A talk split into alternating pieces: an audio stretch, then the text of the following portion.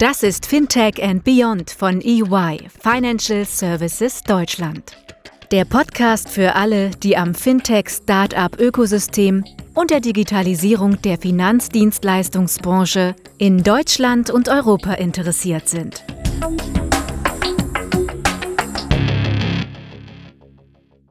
Hallo, herzlich willkommen zu Fintech and Beyond, unserem Podcast für alles, was rund um das Thema Fintech und Digitalisierung in Deutschland und Europa passiert. Heute moderiert von meinem Kollegen Thomas Schmerling und mir Florian Gmach. In unserem heutigen Podcast dreht sich alles darum, wie Innovation erfolgreich gelingen kann. Bekanntermaßen hat die digitale Transformation im Financial Services Bereich im letzten Jahr enorm an Fahrt gewonnen. Nahezu alle Marktteilnehmer stehen vor der gleichen Herausforderung. Wie schaffe ich es, innovativ zu sein und wie kann ich mir daraus einen Konkurrenzvorteil erarbeiten? In der Praxis haben sich ganz unterschiedliche Ansätze bewährt. Aber wie funktionieren diese und für wen sind welche Ansätze geeignet? Darüber wollen wir uns heute austauschen. Für unsere Diskussion haben wir drei sehr spannende Gäste eingeladen, die sich alle intensiv mit Innovation im Financial Services Umfeld auseinandersetzen. Wir dürfen begrüßen Ingolf Putzbach. Er ist Geschäftsführer bei Sumkumo und gleichzeitig Managing Director der Muttergesellschaft Sapiens Deutschland. Wir haben Chris Heyer, er ist Chief Investment and Partnership Officer bei Hyperport und Ben Shaw, er ist Associate Partner beim Venture Builder Striber. Dann übergebe ich jetzt an meinen Kollegen Thomas Schmerling, der mit der Vorstellung unserer Gäste weitermacht. Danke, Florian. Auch noch ein herzliches Willkommen von mir zu unserer heutigen Ausgabe von Fintech and Beyond. Ähm, vielen Dank fürs Zuhören. Vielen Dank auch unsere Gäste, dass wir da sind. Damit unsere Zuhörer auch wissen, mit wem sie es zu tun haben, würde ich euch bitten, dass ihr euch vielleicht einfach mal kurz vorstellen könntet, ein bisschen erzählt, wo ihr herkommt, was euer Bezug zu dem Thema ist und vor allen Dingen auch, wie euer Geschäftsmodell aussieht, damit die Zuhörer das so ein bisschen abgrenzen können. Fangen wir doch mal vorne an. Chris, möchtest du dich vielleicht mal kurz vorstellen und ein bisschen skizzieren, was du bei Hypoport machst und was eure Mission ist? Super gerne. Danke und äh, danke für die Einladung. Ähm, ich bin äh, Chris Heyer, 34, äh, lebe im wunderschönen Berlin, im Norden von Berlin mit meiner Familie und ähm, bin jetzt seit ein äh, paar Jahren ähm, im Startup-Ökosystem äh, zu Hause und im Bereich Corporate Innovation ganz, äh, ganz begonnen hat meine Reise äh, mit 17, habe äh, da mein erstes Unternehmen gegründet, ähm, damals noch ein nicht digitales Unternehmen, war eine Eventagentur ähm, und das einzige Digitale, was wir gemacht haben, war äh, Online-Marketing. Ähm, und äh, konnte das Unternehmen dann ähm, zur Mitte meines Studiums verkaufen und hatte äh, zum Ende meines Studiums die Chance, das erste Startup mit aufzubauen war ähm, eine sehr spannende Zeit. Ähm, hat nicht ganz geklappt mit dem, äh, mit dem äh, Gründerteam und bin dann da nach zehn Monaten raus. Ähm, ein paar Jahre in der Beratung gewesen, Restrukturierung, Strategieberatung äh, gemacht, äh, im Financial Service Sektor auch unter anderem. Und ähm, äh, wir sind äh, 2013 schon nach Berlin gezogen für mich war klar, irgendwann ins Startup-Ökosystem zurückzugehen ähm, und habe dann ähm, 2015 die Chance bekommen, ähm, ein weiteres Startup mit aufzubauen. Ähm, das habe ich ähm, knapp zwei Jahre gemacht, habe dann nochmal neu gegründet. Ähm, zweimal war es B2B, dann das erste Mal B2C und äh, damit bin ich dann auch äh, nach knapp sieben Monaten gescheitert, habe keine Anschlussfinanzierung bekommen und äh, habe mich selbstständig gemacht als Innovationsberater und das auch die letzten Jahre gemacht. Ähm, habe ein kleines Team aufgebaut ähm, von äh, festen Freien, habe alles so von bis gemacht. Damals äh, war so der Startpunkt ähm, von Corporate Innovation ähm, und habe äh, Innovationseinheiten aufgebaut, Corporate Startups aufgebaut ähm, und das äh, unter anderem direkt für Mittelständler, für Corporates äh, oder ähm, äh, in der Zusammenarbeit mit Innovationsberatungen ähm, äh, lange Zeit mit äh, unter anderem Axel Springer Heil gearbeitet ähm, und habe dann vor etwas mehr als zweieinhalb Jahren äh, Hypoport als Kunden ähm, äh, gewonnen, ähm, die sich die Frage gestellt haben, als ähm, 20 Jahre altes Unternehmen, äh, was ist die richtige Innovationsstrategie für eine Gruppe von äh, über 20 Tochterunternehmen in drei Industrien. Ähm, der Gründer und äh, äh, CEO, heutige immer noch Hauptshareholder Ronald Slapke ähm, hat dieses Projekt gestartet ähm, und ich habe ihn dabei unterstützt, gemeinsam mit seinem damaligen oder initialen äh, Mitgründer Marco Kisfert auch, ähm, das herauszufinden. Rausgekommen ist eine ganzheitliche Bildpartner- und Investstrategie. Und ähm, dann hatten äh, mich Ronald und Marco gefragt, ob ich nicht auch die Suppe auslöffeln möchte, ähm, die ich da gekocht habe. Und äh, fand das unheimlich äh, reizend, ähm, weil ähm, das natürlich dann nochmal eine ganz andere äh, Seite mit sich brachte. Und das habe ich dann die ersten anderthalb Jahre machen dürfen, habe den Step Innovation Hub äh, mitgegründet und aufgebaut, geleitet. Ähm, und ähm, dabei, äh, da haben wir die Tochterunternehmen ähm, bei der Produkt- und Geschäftsmodellinnovation unterstützt, befähigt, begleitet, inspiriert, ähm, unter anderem Corporate äh, Company Building Cases auch gemacht und bin dann vor ähm, circa zwölf Monaten ähm, äh, zur Hypoport SE, zur Holding gewechselt und verantworte dort jetzt ähm, das Thema Partner und Invest, ähm, wie wir Hypoport als strategischen Investor im Startup-Ökosystem ähm, etablieren können. Super, vielen Dank, Chris. Da werden wir hoffentlich gleich noch ein bisschen mehr äh, bei den nächsten Fragen hören, was er genau macht, weil ich glaube, das brennt nicht nur uns, sondern auch den Zuhörern unter den Nägeln. Aber wir haben ja auch noch zwei super weitere spannende äh, Unternehmen und Persönlichkeiten dabei. Gehen wir doch gleich mal zum nächsten rüber. Ben, magst du dich mal kurz vorstellen und mal sagen, was ihr bei Striver überhaupt macht, was das ist? Und äh, dann schauen wir mal weiter in der Thematik. Gerne. Gerade, gerade äh, Chris, was du gesagt hast mit Build, Partner und Invest, eine ganzheitliche Strategie aufzuziehen. Ich glaube, das ist das, was wir ähm, auch, auch versuchen zu tun und, und wo wir merken, dass auch einige der Großkonzerne Probleme haben. Vielleicht ganz kurz zu mir. Ben Shaw in Schottland studierter Wirtschaftsinformatiker, eingestiegen im Finanzwesen bei Barclays. Erst als Entwickler, dann Projektmanager und dann landete ich schnell im Bereich Corporate Innovation und dort setzen wir die erste Partnerschaft mit Techstars im Jahr 2013 auf, die Techstars zu einer internationalen Firma gemacht hat. Tatsächlich, der Barclays Accelerator Power by Techstars in London war der erste, das, ja, das erste Programm, was Techstars außerhalb äh, den USA aufsetzen konnte.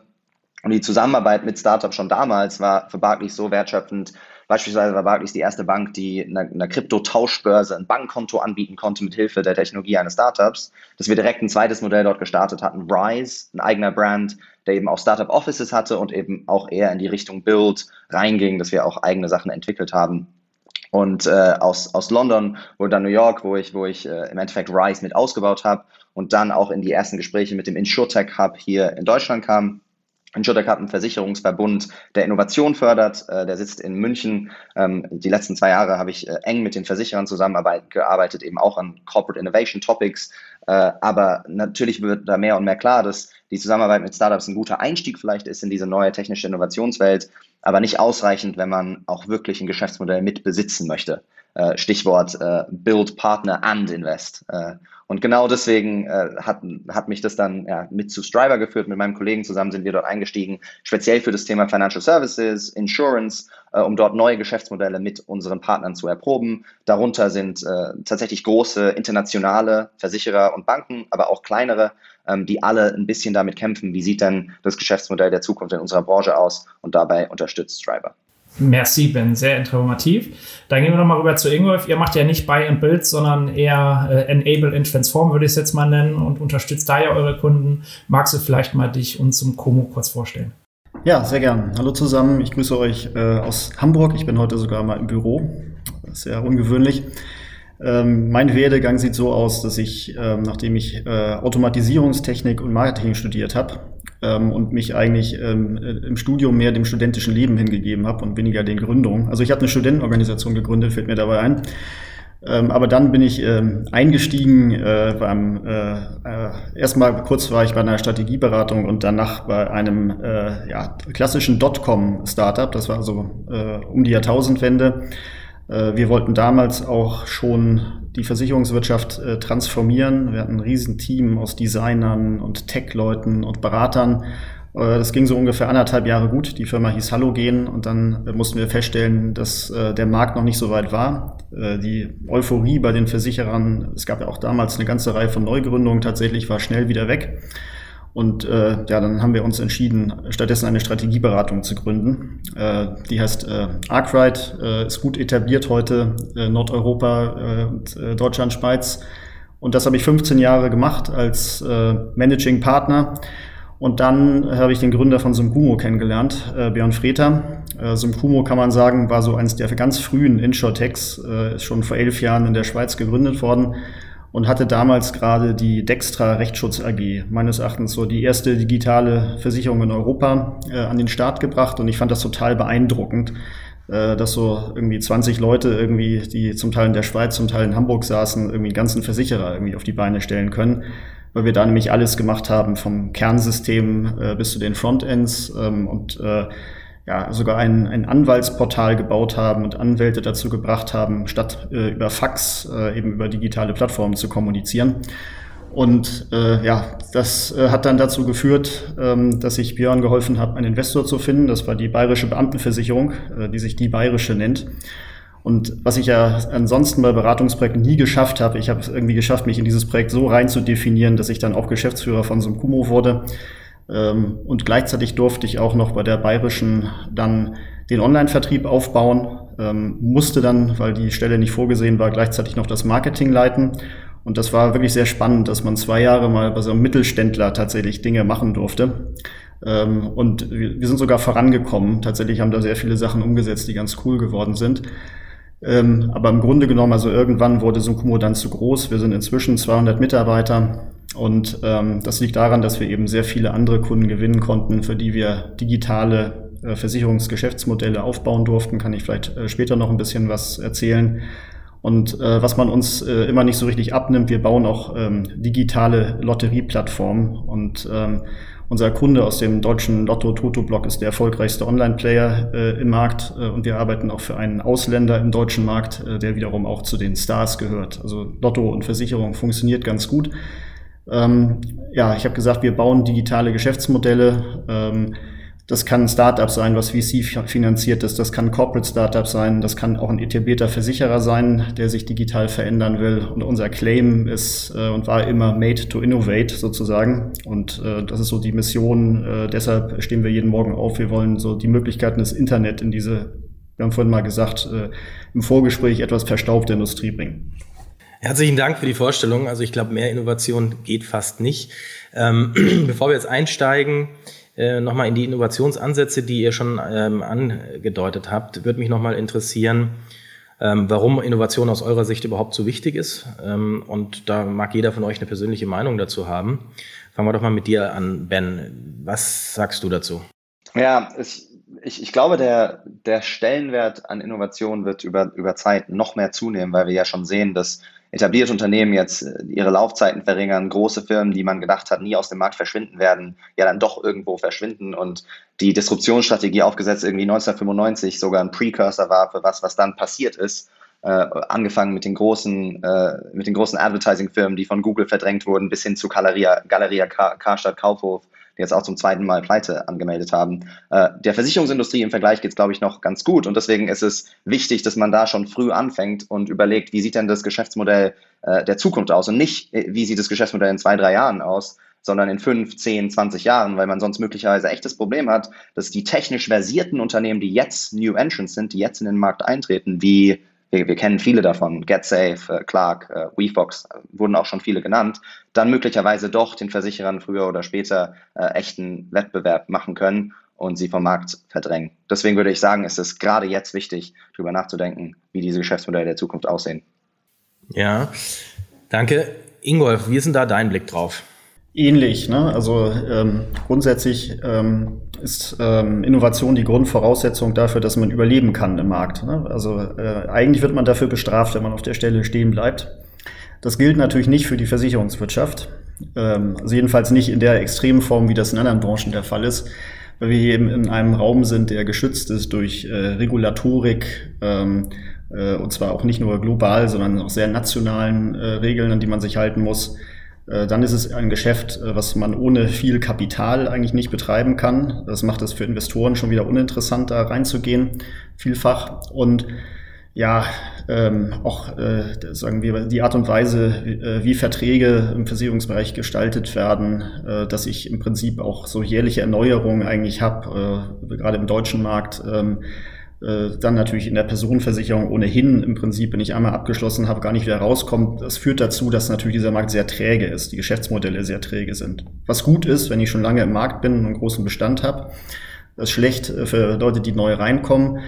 Ähm, trotzdem glaube ich, dass man äh, aufpassen muss. Ähm, es äh, kann durchaus auch disruptive Ereignisse in der Versicherungswirtschaft gehen, geben. Und Ähm, deshalb glaube ich, die Gewinner, äh, auch die Marktanteilsgewinner, äh, werden diejenigen sein, äh, die über Produkt- und Serviceinnovationen neue ähm, Maßstäbe setzen in Zukunft. Ähm, ähm, und das geht nur auf der Basis neuer Technologien. Und da kann ich vielleicht auch nochmal äh, anfügen, ich glaube, äh, bei aller Begeisterung häufig auch von Neueinsteigern in diese Branche, ähm, aber auch äh, wenn ich mich ähm, an die IT-Abteilung der etablierten Versicherer wende, neue Technologien in Gänze kann man eigentlich nicht mehr selber bauen. Wir haben ja noch eine Fertigungstiefe im Versicherungsbereich irgendwie von 97,4 Prozent so gefühlt. Äh, ich glaube, das ist der falsche Ansatz. Es geht eher darum, Technologien intelligent zu orchestrieren, wenn man wirklich Innovationen vorantreiben möchte und in Zukunft zu den Gewinnern zählen möchte. Vielen Dank.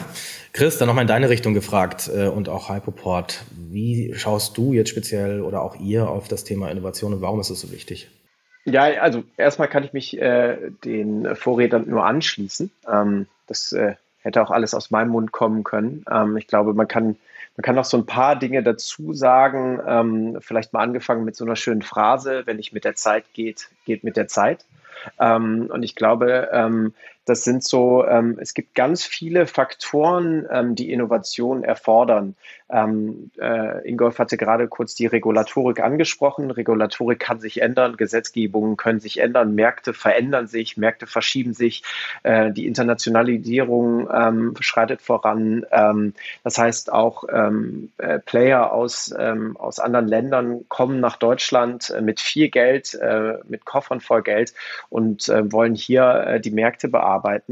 Und für mich ähm, und bei Hypoport ähm, ist das Thema Innovation glaube ich, ähm, verstehen wir es so, dass wir bestehende Probleme mit neuen Möglichkeiten lösen. Und neue Möglichkeiten sind, können Methoden sein, können Tools sein, können, können Technologien sein. Ähm, äh, auch da, wir, wir ähm, äh, äh, werden nicht versuchen, neue Technologien zu erfinden, sondern die werden so erfunden. Ähm, und ähm, ich glaube, ähm, warum Innovation auch immer wichtiger wird, beziehungsweise warum auch viel mehr über Innovation gesprochen wird, weil Innovation gab es im Kern schon immer. Äh, es wurden immer bestehende Probleme durch neue Methoden gelöst. Nur jetzt werden bestehende Probleme durch Innovation, äh, durch Innovative, durch Technologie äh, gelöst. Also äh, wenn man ein paar Jahre zurückgeht, ein, eine Person wollte von A nach B, gab es das Pferd, dann war die Innovation das Auto oder die Kutsche, dann das Auto, dann irgendwann die Eisenbahn. Ähm, und ähm, das äh, ist ja auch alles Innovation äh, gewesen. Ähm, nur heute, ähm, glaube ich, wird es nochmal wichtiger, sich auch systematisch damit auseinanderzusetzen. Äh, wie ich anfangs gesagt habe, äh, auch mit der Zeit äh, sich auseinanderzusetzen. Ähm, wer bin ich und wer will ich in fünf Jahren sein und wie kann ich auch noch da sein, weil es inzwischen Innovation zu einem Geschäftsmodell geworden ist. Venture Capital ist nur die Wette auf die Innovation der Zukunft und immer mehr Wetten finden statt ähm, äh, auf diese Innovation, auf diese Startups. Und deswegen gibt es auch mehr Möglichkeiten, disruptiert zu werden. Und deswegen das, was du gesagt hast, Ben, anfangs, äh, äh, werden die Zyklen immer, immer geringer. Ich habe die Tage noch eine spannende Studie gesehen, ähm, äh, wie, wie schnell die Fortune 500 äh, jetzt gerade durchlaufen. Also bis, bis vor fünf Jahren noch ähm, waren die Zyklen extrem kurz und jetzt werden sie noch kürzer. Ähm, und das ist, äh, das ist krass. Also das ist einfach sehr krass und deswegen muss man sich am Ende des Tages als, ähm, als, ähm, als etabliertes Unternehmen damit auseinandersetzen, weil sonst wird man in fünf bis zehn Jahren auf, vom Markt verschwinden. Darf ich hier kurz einlenken? Ja, es ist äh, spannend, was sowohl Chris als auch Ingolf gesagt haben. Ich glaube, was hier noch ein bisschen zum Vorschein kommt, ist, der Unterschied von vielleicht Financial Services im Vergleich zu anderen Industrien. Und ich glaube, Ingolf, du hattest gemeint, ähm, dass gerade die Eintrittsbarrieren höher sind, äh, Leute sind zögerlich zu wechseln oder eben auch die Regulatorik macht es schwierig äh, und eben dann auch nicht so attraktiv, vielleicht für die Venture Capital Szene, über die Chris geredet hat, da wirklich mitzueifern. Ich glaube, da ist sogar noch ein anderes Element, was, was vielleicht ganz spannend ist zu thematisieren, dass Versicherung ja sehr, sehr angebotsgetrieben ist. Äh, anders als vielleicht die Entertainment-Branche oder die Retail, Retail oder der Retail-Bereich. Dass man halt nicht aufwacht und denkt, oh, ich brauche unbedingt dieses neue Versicherungsprodukt, sondern das kommt von der Versicherungswelt, die eben hart reguliert ist. Äh, und ich glaube, das macht es natürlich auch schwieriger. Also wenn wir gucken, wie viele Leute wechseln ihr Bankkonto und wie viele Leute wechseln von Pro7 zu Netflix, dann ist natürlich das eine mit einer hoher Wechselquote verbunden und das andere nicht. Äh, und das, das macht es natürlich dann auch einfacher für Versicherer, sich so ein bisschen auf ihren Lorbeeren auszuruhen. Wobei wir da schon einen kleinen Shift gerade sehen. Tatsächlich hat man traditionell gesagt, Versicherungen werden verkauft und je mehr Füße ich im Markt habe und Leute, die rumlaufen und Versicherungen verkaufen, desto mehr wird auch abgesetzt. Und wir sehen natürlich jetzt schon durch die Digitalisierung, dass plötzlich das Ganze so ein bisschen sich dreht und äh, der erste Impuls häufig auch vom Kunden ausgeht, der Kunde natürlich auch aktiv jetzt sucht und aktiv auch abschließt. Das wird noch negiert von vielen der Branche, aber ich glaube, äh, die, die Sache kommt gerade ins Rutschen und das ist natürlich auch eminent gefährlich für die etablierten Player. Aber ah, das ist vielleicht auch eine, eine super Überleitung gewesen. Chris, du wolltest, glaube ich, nochmal. Bitte. Ja, ich wollte gerade was sagen zur Regulatorik, ähm, äh, wie schnell die halt aber verschwinden kann. Also ähm, ein Beispiel, ähm, äh, ist, äh, Hypoport ist ähm, kurz vor der Finanzkrise in die Niederlande gegangen als Internationalisierungsstrategie mit unserem Kreditmarktplatz äh, ähm, Europace. Ähm, und kurz nach der Finanzkrise wurden Provisionen in den Niederlanden ähm, äh, verboten. Und damit war unser Geschäftsmodell ähm, passé. Also das kann unheimlich schnell sein wie Innovation. Also wir, weil wir wollten eigentlich Innovation in den Markt bringen, aber Innovation auch gekippt werden kann oder halt auch wieder gefördert werden kann. Und ich glaube, das ist, ähm, da bin ich auch wieder bei euch beiden, dadurch, dass die Digitalisierung so Einzug hält und dazu kommt dann äh, die Transparenz noch, ähm, die Kundenbedürfnisse werden immer wichtiger und ähm, vielleicht auch wie, äh, äh, sichtbarer. Ja? Und der Kunde hat auch eine höhere Anforderung an ein Versicherungsprodukt. Ja? Und ähm, äh, genau, das, das äh, fördert das Ganze, äh, wie sagt man, äh, ähm, Forst, äh, ähm, zwingt eigentlich die, die Versicherer auch zu Innovationen oder äh, allgemein die, die, äh, die etablierten Unternehmen, nicht nur die Versicherer. Dann versuchen wir es jetzt mal, weil das war nämlich genau, glaube ich, der ganz gute Übergang, den Ingolf und, und ihr beide uns ja gelegt habt. Ähm, zum einen sind wir natürlich aufgrund der Regulatorik über das Versicherungsaufsichtsgesetz VAG an, an gewisse Regulatoriken und Normen gebunden, die vielleicht auch die Innovation ein bisschen ich nenne es jetzt mal vorsichtig, verlangsamen, die andere Branchen halt nicht haben. Die haben da halt mehr Flexibilität, mehr Freiheiten. Auf der anderen Seite hat Sven ja vorhin schon so schön gesagt, ähm, denk mal in Geschäftsmodellen im Rahmen von fünf bis zehn Jahren.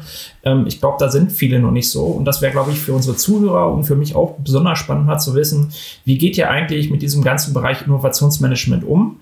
Was sind eigentlich so Erfolgs Faktoren? Ja, wie, wie setzt ihr das um und, und wie machen das auch eure Kunden? Oder wie helft ihr auch dem Markt und den Kunden ein bisschen innovativer zu werden? Weil vielleicht hat auch nicht jeder Versicherer eine eigene Abteilung, die sich Innovationsmanagement nennt, sich damit systematisch auch auseinandersetzt, sondern vielleicht passiert es auch einfach mal. Und da wäre es, glaube ich, mal spannend für unsere Zuhörer zu, zu erfahren aus eurer Sicht.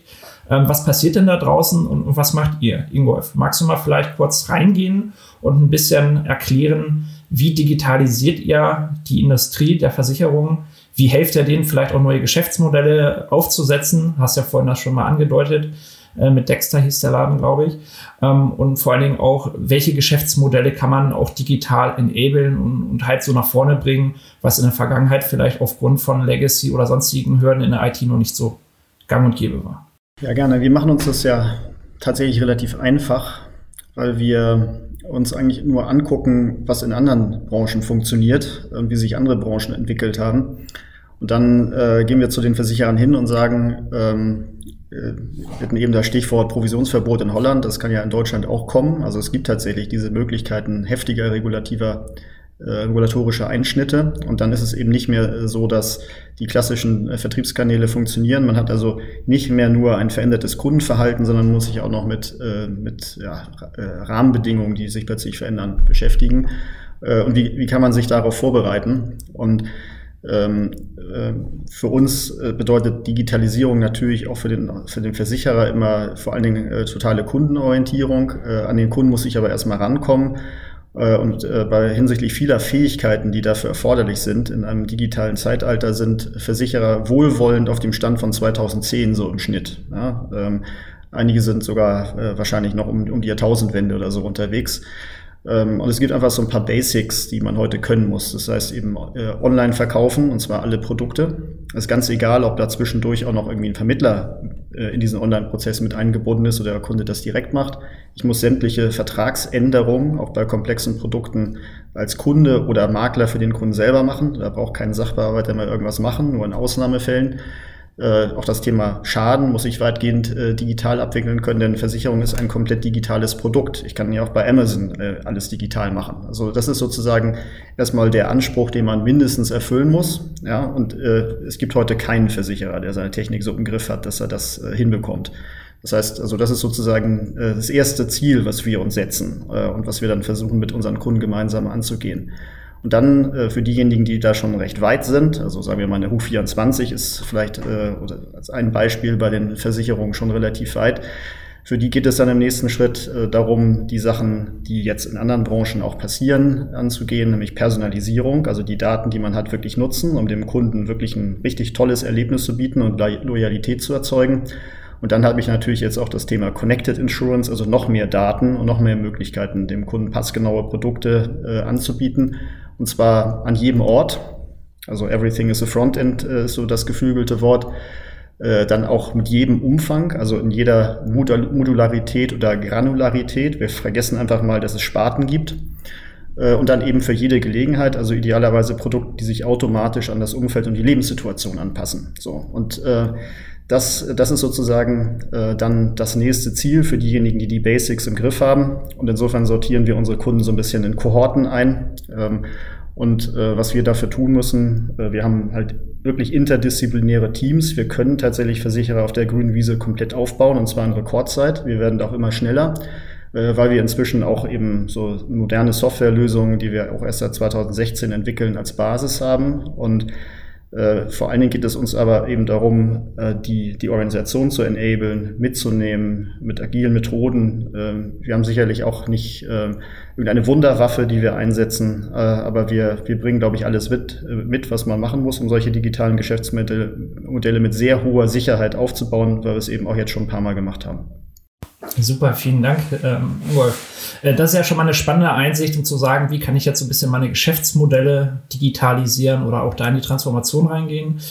Ja, Chris, jetzt haben wir ja von Ingolf gehört, ähm, die haben eine Digitalisierung der Geschäftsprozesse, gehen auf neue Geschäftsmodelle rein und ähm, beflügeln sozusagen die Industrie. Ihr habt ja einen leicht anderen Einsatz. Ähm, ihr holt euch ja Innovation von außen rein um mit der Hypoport weiter zu wachsen oder die Player zu unterstützen. Kannst du vielleicht hier nochmal kurz für uns und auch unseren Zuhörern mal ein paar Einblicke geben, warum ihr euch zum einen dafür entschieden habt, das von außen reinzuholen und auch vielleicht ein bisschen darauf eingehen, ähm, welche Rolle die Diversifikation des Portfolios da für euch eine Rolle spielt. Ja, super gerne. Also ähm, prinzipiell muss ich äh, vielleicht auch noch mal kurz zwei Worte zu ähm, äh, der Hypoport sagen, ähm, weil du hast das Thema Diversifikation angesprochen. Ähm, die Hypoport ist eine Gruppe von über 20 ähm, autonomen Tochterunternehmen in drei Industrien.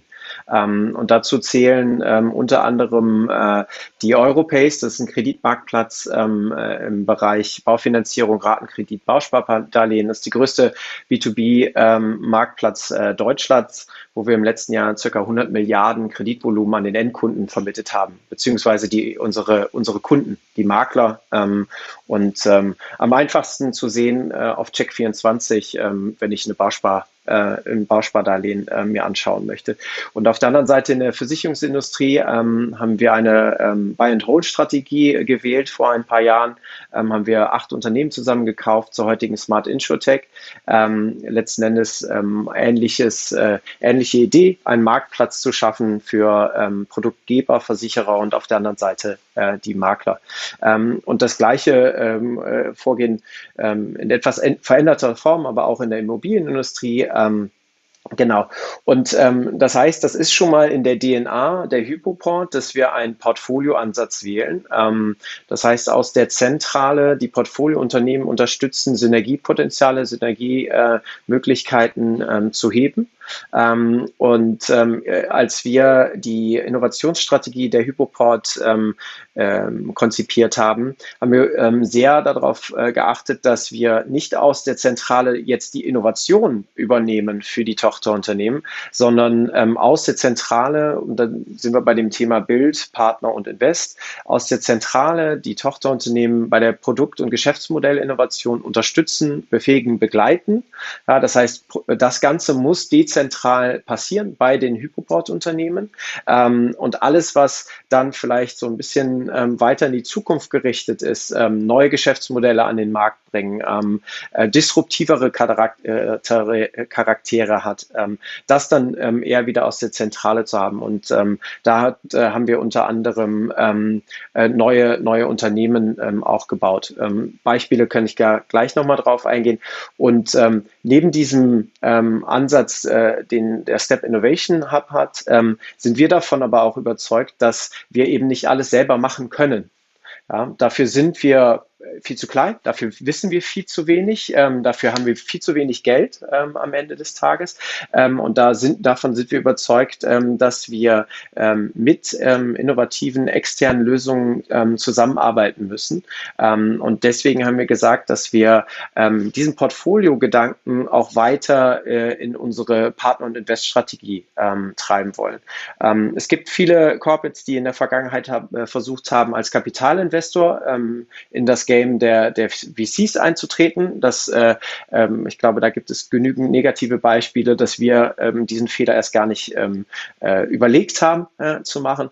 Ähm, oder auch ähm, aus eigener Erfahrung habe ich viele ähm, viele ähm, Startup-Investments äh, gesehen und auch ähm, viele Startups leider danach ähm, daran scheitern sie, dass strategische Investoren zu früh eingestiegen sind und zu ähm, äh, Konditionen, ähm, die äh, die äh, Startups später nicht mehr finanzierbar gemacht haben, durch VCs zum Beispiel, oder am langen Arm verhungert sind, weil die Strategen dann nicht das geliefert haben, äh, was sie versprochen haben. Und auch aus diesem Grund haben wir gesagt, ähm, wir haben so etablierte Assets als Gruppe in diesen drei genannten Industrien, ähm, die wollen wir in die Partnerschaft einbringen mit den Startups. Und ähm, das auf einem ganz schmalen, ähm, auf einem ganz schmalen Weg. Also das kann mit einer äh, gemeinsamen Marketingkampagne äh, beginnen, dass wir sagen, das Startup hat ähm, die gleiche Zielgruppe, die wir adressieren. Ja, ähm, das Startup hat aber diese Kunden noch nicht. Wir haben 20.000 davon, ähm, die zum Beispiel ähm, ähm, äh, ein Tochterunternehmen von uns, die Quality Pool adressiert Einzelmakler. Wir haben davon ähm, äh, einen signifikanten äh, Marktanteil. und wenn jetzt ein, ein, ein B2B-Startup hingeht und genau diese Zielgruppe adressiert, können wir gemeinsam versuchen, hier einen Mehrwert für unsere Kundengruppe zu heben. Und ähm, wenn sich äh, dann in Form dieser ähm, erstmal schmalen äh, Kooperationen herausstellt, dass das äh, strategische Relevanz hat, dann können wir auch ähm, äh, darüber nachdenken, ob wir als strategischer Investor ähm, uns hier positionieren. Und ähm, da merken wir ganz einfach, dass dieser Portfolioansatz, den wir sowieso schon haben, extrem dabei hilft, zum einen auch ähm, äh, Startups gegenüber äh, glaubhaft äh, zu vermitteln, dass wir nicht ein strategischer Investor sind, der dann ähm, das Startup als verlängerte Werkbank äh, benutzt, sondern eben in dieser partnerschaftlichen ähm, Zusammenarbeit äh, dann das Ganze auch weiterentwickelt. Und manchmal kommen auch ähm, dabei nur Kunden-Lieferanten-Beziehungen raus, was super ist. Also äh, unser Ziel ist es, ähm, äh, signifikante Millionenumsätze ähm, äh, mit, mit Startups zu machen, Startups diese auch zu ermöglichen, indem sie zum Beispiel einfach unsere Plattformen nutzen, ähm, anstatt dass die Startups hingehen und diese Technologien äh, neu bauen. Also am Beispiel ähm, der Europace-Plattform äh, äh, ähm, das Thema Ratenkredit. Wir machen circa äh, 4 Milliarden Ratenkreditvolumen pro Jahr äh, pur äh, B2B. Ja? Ähm, der Marktführer, ich glaube, Check 24 macht viereinhalb. Äh, das heißt also, da müssen wir uns nicht verstecken. Ähm, nur, dass wir nicht die Marketingkosten auf der anderen Seite haben, sondern unsere äh, Partner einfach unsere Plattform nutzen. Und so kann ein ähm, Startup, was gerne diesen Markt adressieren möchte mit Produkten, einfach unsere Plattformtechnologie nutzen. Und ähm, genau, das ist so das, äh, das was wir tun. Ähm, und am Ende des Tages, du hast gefragt, warum machen wir das? Ähm, was ist unsere Idee dahinter? Wir sind davon überzeugt, ähm, dass wir ähm, relevante Assets haben, die den Startups helfen. Ähm, wir können davon ähm, profitieren, wir können uns selber innovieren, wir können selber ähm, dadurch äh, neues äh, Produktangebot schaffen, ähm, eigene Probleme lösen. Also die, die Gründe sind vielfältig. Ähm, äh, letzten Endes alles darauf zurückzuführen, äh, was du auch anfangs gesagt hast, weiter zu wachsen und das nicht nur organisch und anorganisch über M&A, sondern eben auch über Partnerschaften und in Form von Minderheitsbeteiligung. Super Dank. Also ich habe jetzt verstanden, ich, ich rufe bei Ingolf an, wenn ich jetzt sage, ich brauche mal ein neues Geschäftsmodell, dann, dann baut er mir das. Ähm, oder ich gehe hin und äh, versuche euch zu kopieren und fange jetzt einfach an, mir ganz viele Startups zusammenzukaufen als Portfolio und die reinzuschecken. Ähm, dann haben wir noch die dritte Möglichkeit, da kann uns jetzt vielleicht Ben was zu erzählen. Wann macht es denn vielleicht Sinn, einfach mal hinzugehen und zu sagen, ich gründe einfach neu oder ich gründe mich aus? Oder ich möchte auch in, in Ventures einsteigen oder in Joint Ventures oder ähnliches. Wie ist denn da deine Sichtweise zu? Ja, ist eine unglaublich spannende Frage, weil was Ingolf und, und Chris so ein bisschen zusammenführt, ist, glaube ich, äh, unser Ansatz. Weil wir von Ingolf viel geführt, gehört haben über, ja, wie sieht die Zukunft von Versicherung aus ähm, und was Ingolf natürlich machen kann, ist so Sachen wie Greenfielding. Das ist, glaube ich, generell der Ansatz, wenn man ein neues äh, Venture aufsetzt, dass man sagt, hey, wie könnte ein in sich eigenständiges Geschäftsmodell der Zukunft aussehen. Und von Chris haben wir gehört, ja, ähm, wir brauchen hier ein Portfolio von verschiedenen Firmen, die vielleicht dann auch sogar Shared Services leveragen können. Bei uns ist es häufig sogar noch ein Corporate Sponsor, sagen wir, die Valois möchte irgendwie ein Portfolio von verschiedenen, von verschiedenen neuen Geschäftsmodellen bauen. Dann ist es nicht nur, dass die Geschäftsmodelle von, voneinander lernen und Shared Services aufsetzen können, sondern sogar von dem Mutterkonzern etwas mitnehmen können. Äh, und ich glaube, das vereint uns wirklich. Aber die Herangehensweise hier würde ich wahrscheinlich aufsetzen als eine Matrix zwischen der Innovationsambition, da haben wir auch viel schon gehört, ne, in dem Bereich, ähm, viele nennen das Exploit versus Explore oder, ähm, oder Horizon 1, 2, 3 ist das, was McKinsey aufgesetzt hat, wo wir sagen, hey, Horizon 1 ist das, was im nächsten Jahr, in den nächsten eineinhalb Jahren, zwei Jahren passiert, Features, die ausgebaut werden, Produktinnovation. Und Horizon 2 und 3 sind halt die nächsten fünf bis vielleicht sogar zehn Jahre im Endeffekt die Incentives, die gerade im VC-Bereich gesetzt werden, äh, wo man eben komplett neue Sachen denken muss. Und genau diese grüne Wiese, ähm, die äh, Ingolf ja schon schön eingangs, eingangs erwähnt hatte, aufsetzen muss. Und diese Innovationsambition muss man in den, im, im, Gegensatz zu der Herangehensweise setzen. Bei der Herangehensweise würde ich jetzt einfach die Terminologie von Chris verwenden, Build, Partner, Invest. Und natürlich hat Chris recht, dass bei der Partnersache man häufig dann Kundenlieferantenbeziehungen aufsetzen kann, die möglicherweise zu Mehrwert führen. Aber wir würden halt wirklich da, da, darauf hinweisen, dass für den Mutterkonzern ähm, auch wenn das vielleicht die pragmatische Herangehensweise ist, weil das Startup eben nicht gekauft werden möchte, als für den Mutterkonzern schon am meisten Impact generiert, wenn das Geschäftsmodell, mit dem es langfristig im Wettbewerb stehen möchte, auch dem Mutterkonzern gehört. Und um deine Frage zu beantworten, Thomas, würden wir deswegen, deswegen sagen, ja, ihr, ihr müsst erstmal ein Portfolio von verschiedenen Geschäftsmodellen aufsetzen. Ein einzelnes Geschäftsmodell kann nämlich wirklich daneben gehen. Deswegen ist ein Portfolio so wichtig. Das machen VCs ja auch. Äh, und daraus können wir dann ablesen, welches von diesen ja, fünf, vielleicht zehn verschiedenen Geschäftsmodellen dann skaliert und dann in eine eigenständige Firma umwandelt. Vielleicht darf ich da kurz einhaken, Ben, weil das ist total spannend. Ich bin komplett bei dir, ähm, dass es manchmal oder in den meisten Fällen total sinnvoll ist, ähm, dann auch ähm, das Geschäftsmodell zu ownen. Äh, das Spannende ist sicherlich, äh, jetzt wenn ich wieder auf die Hypopod äh, gucke und bleiben wir mal beim Beispiel unserer Plattform, der Smart Insurtech oder der Europace. bei uns ist es gar nicht so relevant, dass wir das Kunden, die Kundenschnittstelle ownen, weil wir immer das, äh, die Engine dahinter bieten. Also in der Theorie können die Unternehmen vorne disruptiert werden, solange wir in der Lage sind, ähm, die, die hintere Technologie äh, weiter anbieten äh, an, äh, zu können. Und ähm, um das zu machen, müssen diese Unternehmen auch immer unabhängig bleiben. Und das ist nochmal auch ein Grund, warum wir ähm, die strategischen Partnerschaften, die in ähm, Hypoport tritt als Investor auf. Ähm, wir sagen aber Point of Partnership ist immer zwischen dem Hypoport-Unternehmen und dem Startup, damit ähm, beide voneinander profitieren können. Das Startup hat aber die Unabhängigkeit zu dem eigentlichen Partner ähm, und ist so auch weiter finanzierbar durch VCs. Ne? Weil, muss man auch klar sagen, unsere einzelnen Tochterunternehmen sind auch teilweise einfach noch ein bisschen kleiner ähm, als die gesamte Hypoport-Gruppe. Ja, super. Ähm, ihr habt uns jetzt schon einiges zu euren Ansätzen und Ideen im Zusammenhang mit Innovationen erzählt. Aber damit das Ganze doch noch mal ein bisschen greifbarer wird, ähm, wie immer, wollen wir das aus euch rauskürzeln, wäre es gut, wenn ihr zumindest mal eines eurer erfolgreichen Projekte ein bisschen genauer beschreiben könntet. Ingolf, wie habt ihr bei Sumkumo Innovation zum Fliegen gebracht? Hast du da ein gutes Beispiel? Ja, die markantesten Beispiele sind eigentlich die Neo-Versicherer, die wir äh, aus der Taufe gehoben haben. Ähm, ich hatte eingangs äh, gesagt, dass ich ja deshalb zu Sumkumo gegangen bin, weil ich die Dexter Rechtsschutz AG äh, gesehen habe, wie sie entstanden ist, äh, von einem ganz kleinen Team äh, wo wirklich ein paar gute Softwareentwickler irgendwo auf der grünen Wiese zusammen mit dem Kunden, das waren damals auch Leute, die kamen aus der Industrie, die hatten eigenes Geld, die hatten Family Offices im Hintergrund, Die hatten eigentlich eine fantastische Idee, wie man das Thema Rechtsschutzgeschäft ähm, neu erfinden kann und waren damit tatsächlich auch sehr erfolgreich. Die Dexter Rechtsschutz AG war nach ganz kurzer Zeit schon der neugeschäftsstärkste Rechtsschutzversicherer und ist heute schon fast ein, ein etablierter Player im Markt. Ähm, und ähm, genauso könnte man verweisen auch auf unsere eher Corporate Ventures. Wir haben ja für die äh, Ergo äh, Nextable aufgebaut äh, seit 2016 und jetzt für die DEVK die FreeU AG. Ähm, in, der, in der Übersicht der, der Insurtechs oder der Neo-Versicherer tauchen die häufig gar nicht auf, sind aber, ähm, wenn ich mich nicht komplett irren sollte und keine Geschäftsgeheimnisse ausplaudere hier, viel größer und wachsen, wachsen auch stärker als, als die Neo-Versicherer, die man normalerweise so im Kopf hat.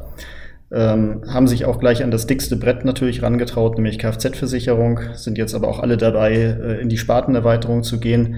Und ganz besonders stolz sind wir gerade auch auf Simpego. Das ist auch ein Schweizer Kfz-Versicherer, ist der am schnellsten wachsende Kfz-Versicherer aktuell im Schweizer Markt äh, ist inzwischen äh, auch schon mit äh, Hausrat, ähm, äh, Wohngebäude, äh, Haftpflicht am Start, äh, hat da auch äh, sehr interessante Kombiprodukte entwickelt. Ähm, die, die nutzen eigentlich alles, was so technologisch heute möglich ist, sehr ausgeklügeltes Dynamic Pricing zum Beispiel. Also das sind, das sind eigentlich die, ähm, die Geschäftsmodelle, auf die wir sehr stolz sind weil ähm, man eben daran sehen kann, dass man auch in diesem Versicherungsumfeld relativ schnell etwas aufbauend erfolgreich sein kann, das ist, das ist ja die große Krux dieser Branche. Auf der einen Seite kann man schlecht totgehen, wenn man Bestand hat. Auf der anderen Seite ist es sehr schwer, sozusagen äh, diesen Bestand aufzubauen, sodass man irgendwann anfangen kann, Geld zu verdienen.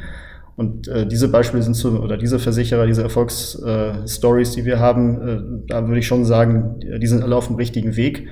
Und ähm, ja, da, da sind wir sehr stolz drauf, dass wir die haben in unserem Portfolio, weil das natürlich für uns auch ein Aushängeschild ist, um dann eben für die etablierten Versicherer zu arbeiten, was inzwischen fast unser Schwerpunkt ist. Da nochmal nachgehakt, Ingolf. Glaubst du, dass die Player, die du jetzt gerade genannt hast, erfolgreich gewesen wären, wenn sie jetzt das in einer eigenen Firma oder in ihrer Main-Brand gemacht hätten? Oder sind das so das Erfolgsrezept eigentlich zu sagen, ja, das musst du auf dem Greenfield unter einer neuen Brand aufsetzen, damit sowas zum Fliegen kommt? Also wenn man äh, eine klare Vision hat und die eins zu eins umsetzen will, ist es natürlich viel, viel einfacher, wenn man das auf, das auf der grünen Wiese macht und nicht zu sehr von Konzerneinflüssen immer wieder ausgebremst wird. Das ist gerade bei äh, Corporate äh, Startups immer sehr, sehr schwierig. Ähm, äh, weil da immer die Tendenz besteht, sich einzumischen. Und da muss ich auch wirklich den Hut ziehen, zum Beispiel vor der Ergo oder der DVK, dass die sozusagen ihre Startup-Teams, das sind zum Teil wirklich auch Leute, die sie aus, aus den eigenen Reihen sozusagen entwickelt haben und denen sie dann diese Mission mitgegeben haben, dass sie die auch äh, wirklich mal arbeiten lassen äh, und sagen, hier, ihr müsst äh, auch ganz bewusst Dinge anders machen als wir. Und äh, wir, wir wissen, dass ihr vielleicht auch, wenn man die Einbahnstraße äh, lauft oder Dinge falsch macht, äh, aber ähm, im Grunde genommen haben die relativ freie Hand. Ähm, und äh, ich glaube, das ist die Voraussetzung dafür. Also wenn man sowas macht, dann muss man, glaube ich, diesen, diesen Ansatz wählen. Sonst wird man auch als Konzern später keine Benefits daraus bekommen. Man darf auch nicht sofort dran denken, äh, was von den Dingen kann ich denn dann wahrscheinlich irgendwie in meinen Konzern oder so übernehmen. Also erstmal müssen die erfolgreich sein. Allerdings dann braucht man allerdings eine Strategie, was mache ich denn jetzt eigentlich damit? Ja, ähm, und äh, das kommt so nach drei, vier, fünf Jahren oder so. Da sollte man dann auch einen Plan entwickeln, äh, weil sonst äh, besteht immer noch die Gefahr, dass man dann solche ähm, Corporate Ventures dann auch wieder reintegriert, äh, wenn man, weil man gar nicht mehr weiß, warum man sie eigentlich gegründet hat am Anfang. Vielen Dank. Chris, hast du ein äh, spezielles Beispiel, was du nennen wolltest aus eurem ähm, Umfeld? Gibt es da irgendwas? Gerne. Also ähm, vielleicht äh, sogar ähm, anhand ähm, wieder des, des Schemas Bildpartner Invest. Ähm, Bild ähm, ist ein gutes Beispiel, was ähm, die Hypoport inkubiert hat, ist äh, Fundingport, ist ein Kreditmarktplatz äh, für Geschäftskunden, ist heute ein äh, Joint Venture mit der IKB, ähm, ist aus ähm, einem ähm, ich würde Ihnen mal in Anführungszeichen manuellen Prozess entstanden aus einem Corporate Finance Team bei, bei Hypoport, wo man gesehen hat, dass es hier das Potenzial gibt, das Ganze auf den Kreditmarktplatz äh, zu stellen. Ähm, dann ähm, das Thema äh, Partnering.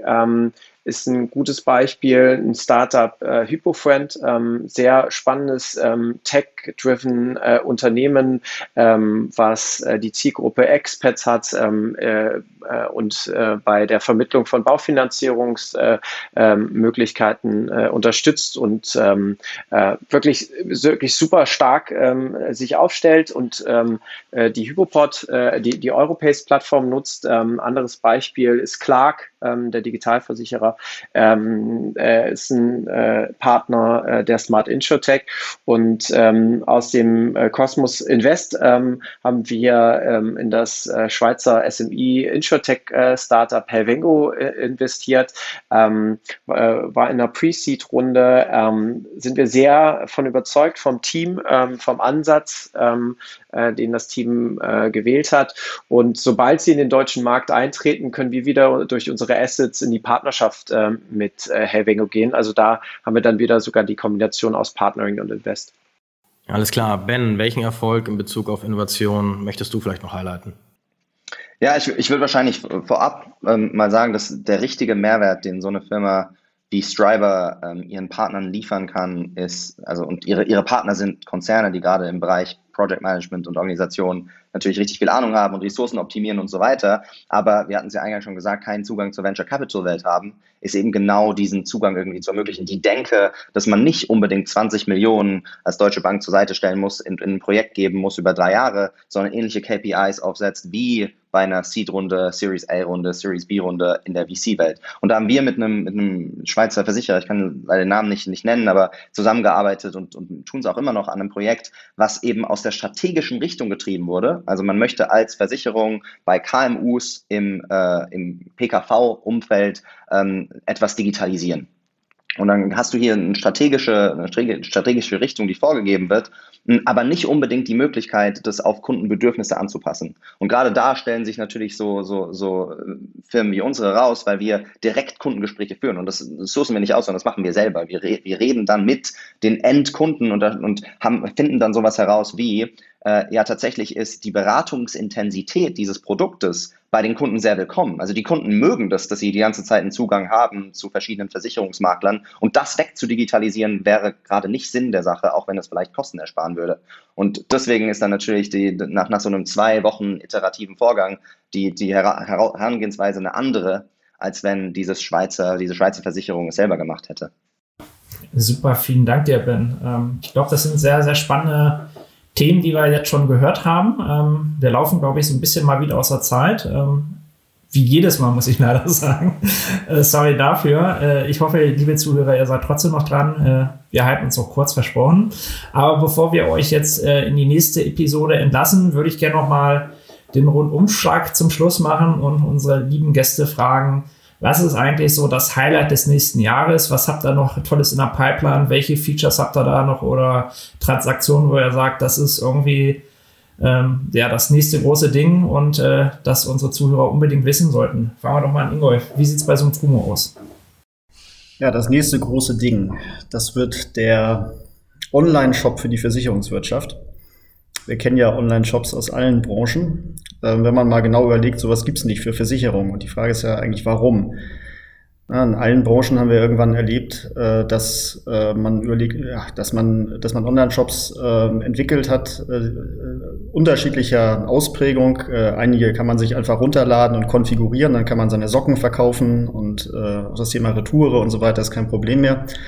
Und ähm, was wir jetzt entwickelt haben, ist eine integrierte Frontend-Lösung, die äh, besteht aus einem Produktkonfigurator. Da kann ich Produkte konfigurieren in beliebigen Ausprägungen. Ja, das sind also dann die Socken und die, die anderen Sachen, die ich irgendwie in meinem Shop verkaufen will. Ich kann automatisch daraus Antragsstrecken äh, generieren für unterschiedliche Vertriebskanäle. Die, sind, äh, die Produkte sind dann auch sofort im Kundenkonto äh, verfügbar, wenn der Kunde sie gekauft hat oder auch im Makler- oder Vermittlerportal, wenn da noch ein Vermittler mit drin war. Und äh, ja, das Ganze ist eben wirklich äh, miteinander integriert und kann harmoniert natürlich perfekt mit unserem eigenen Bestandsführungssystem, aber die ähm, Vision ist, dass das auch over Legacy, also auf, auf jeder Art von alter IT auch äh, zu betreiben ist, wie wir das auch eben von, von klassischen Online-Shops aus anderen Branchen kennen. Und das ist so unser Next Big Thing.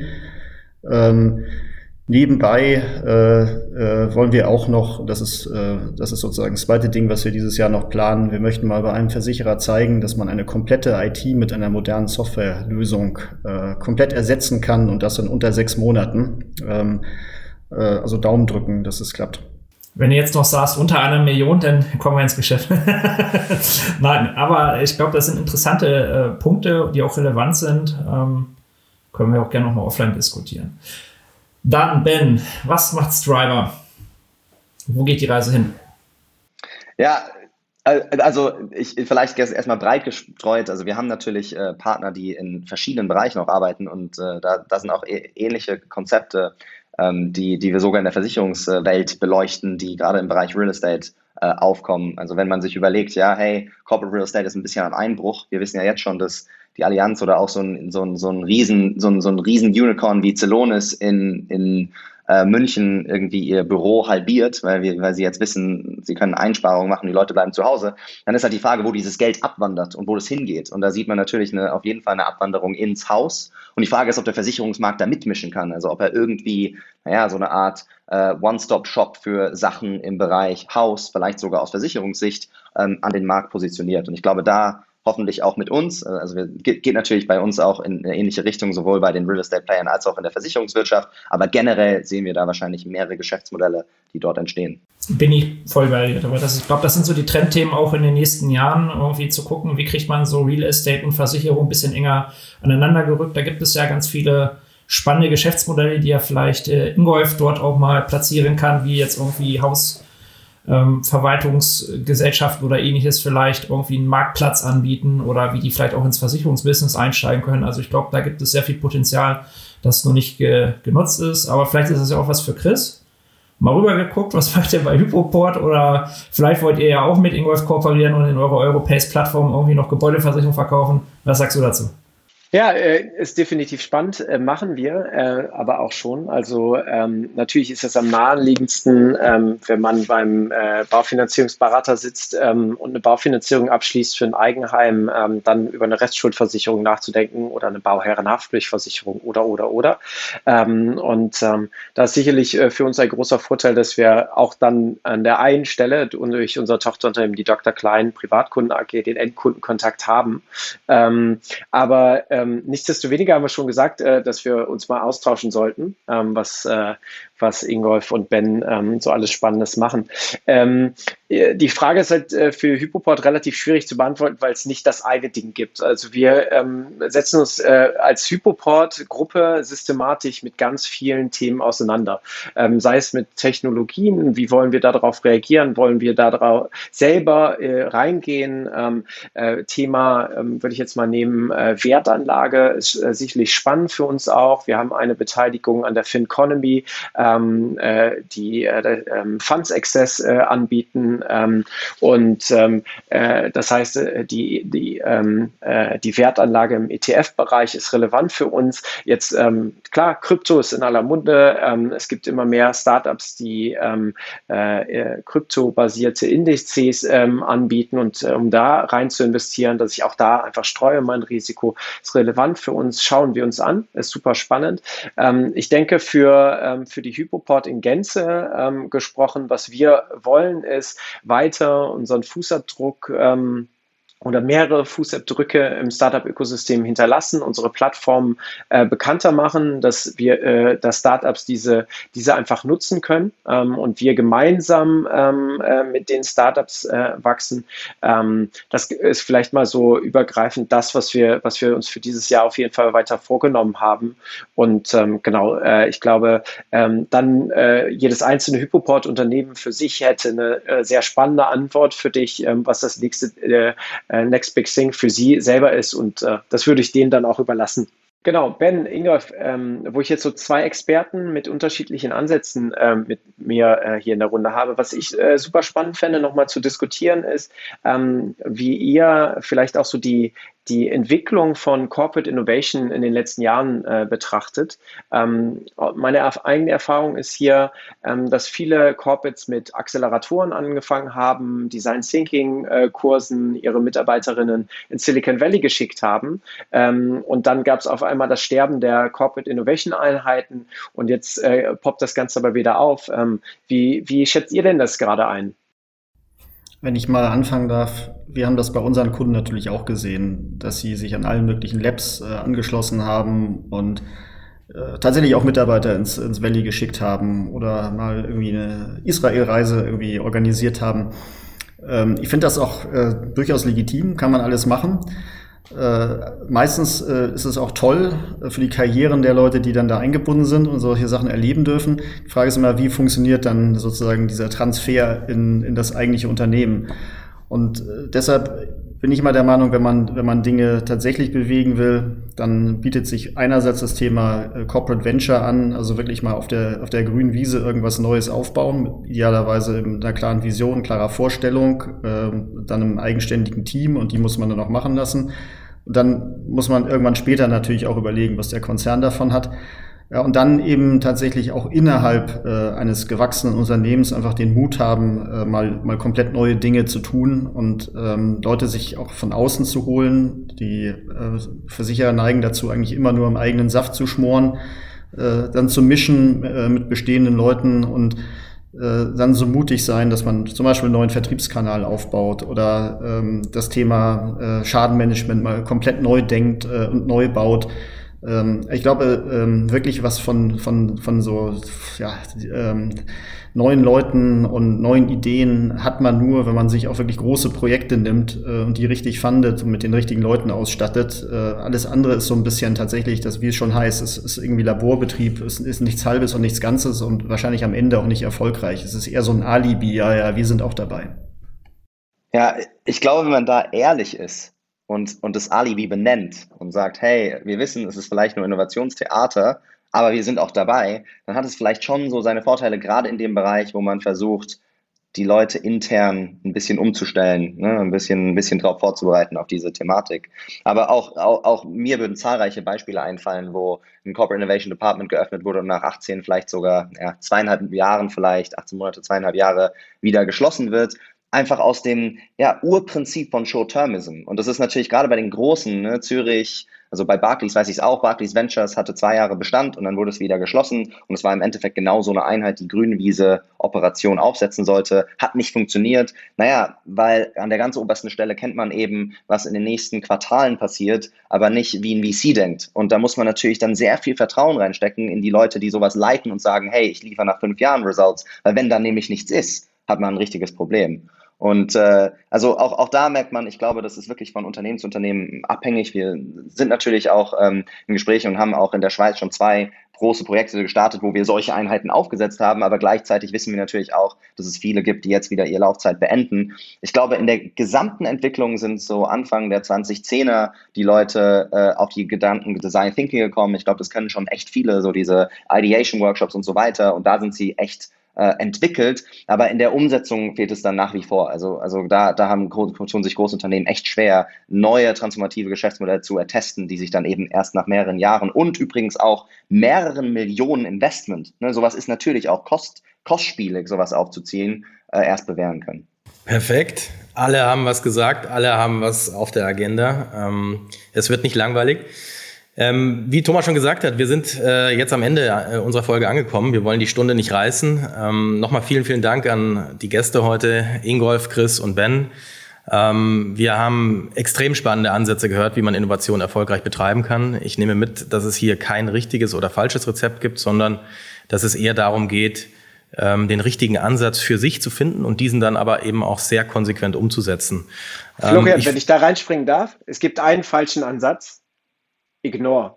Absolut, das stimmt. Und damit auch ist das, glaube ich, der beste äh, Schlusspunkt, den wir machen können.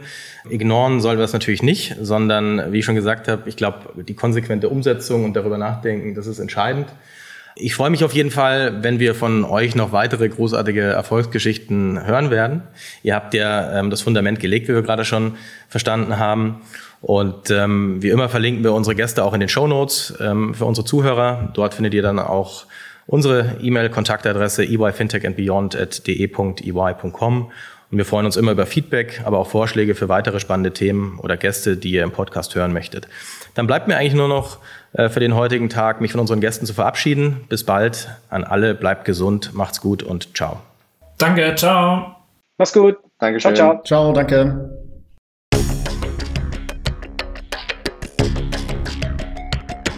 Das war Fintech and Beyond von EY Financial Services Deutschland.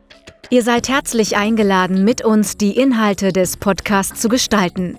Meldet euch einfach unter der E-Mail-Adresse eyfintechandbeyond.de.ey.com mit Feedback, Vorschlägen oder sonstigen Anregungen.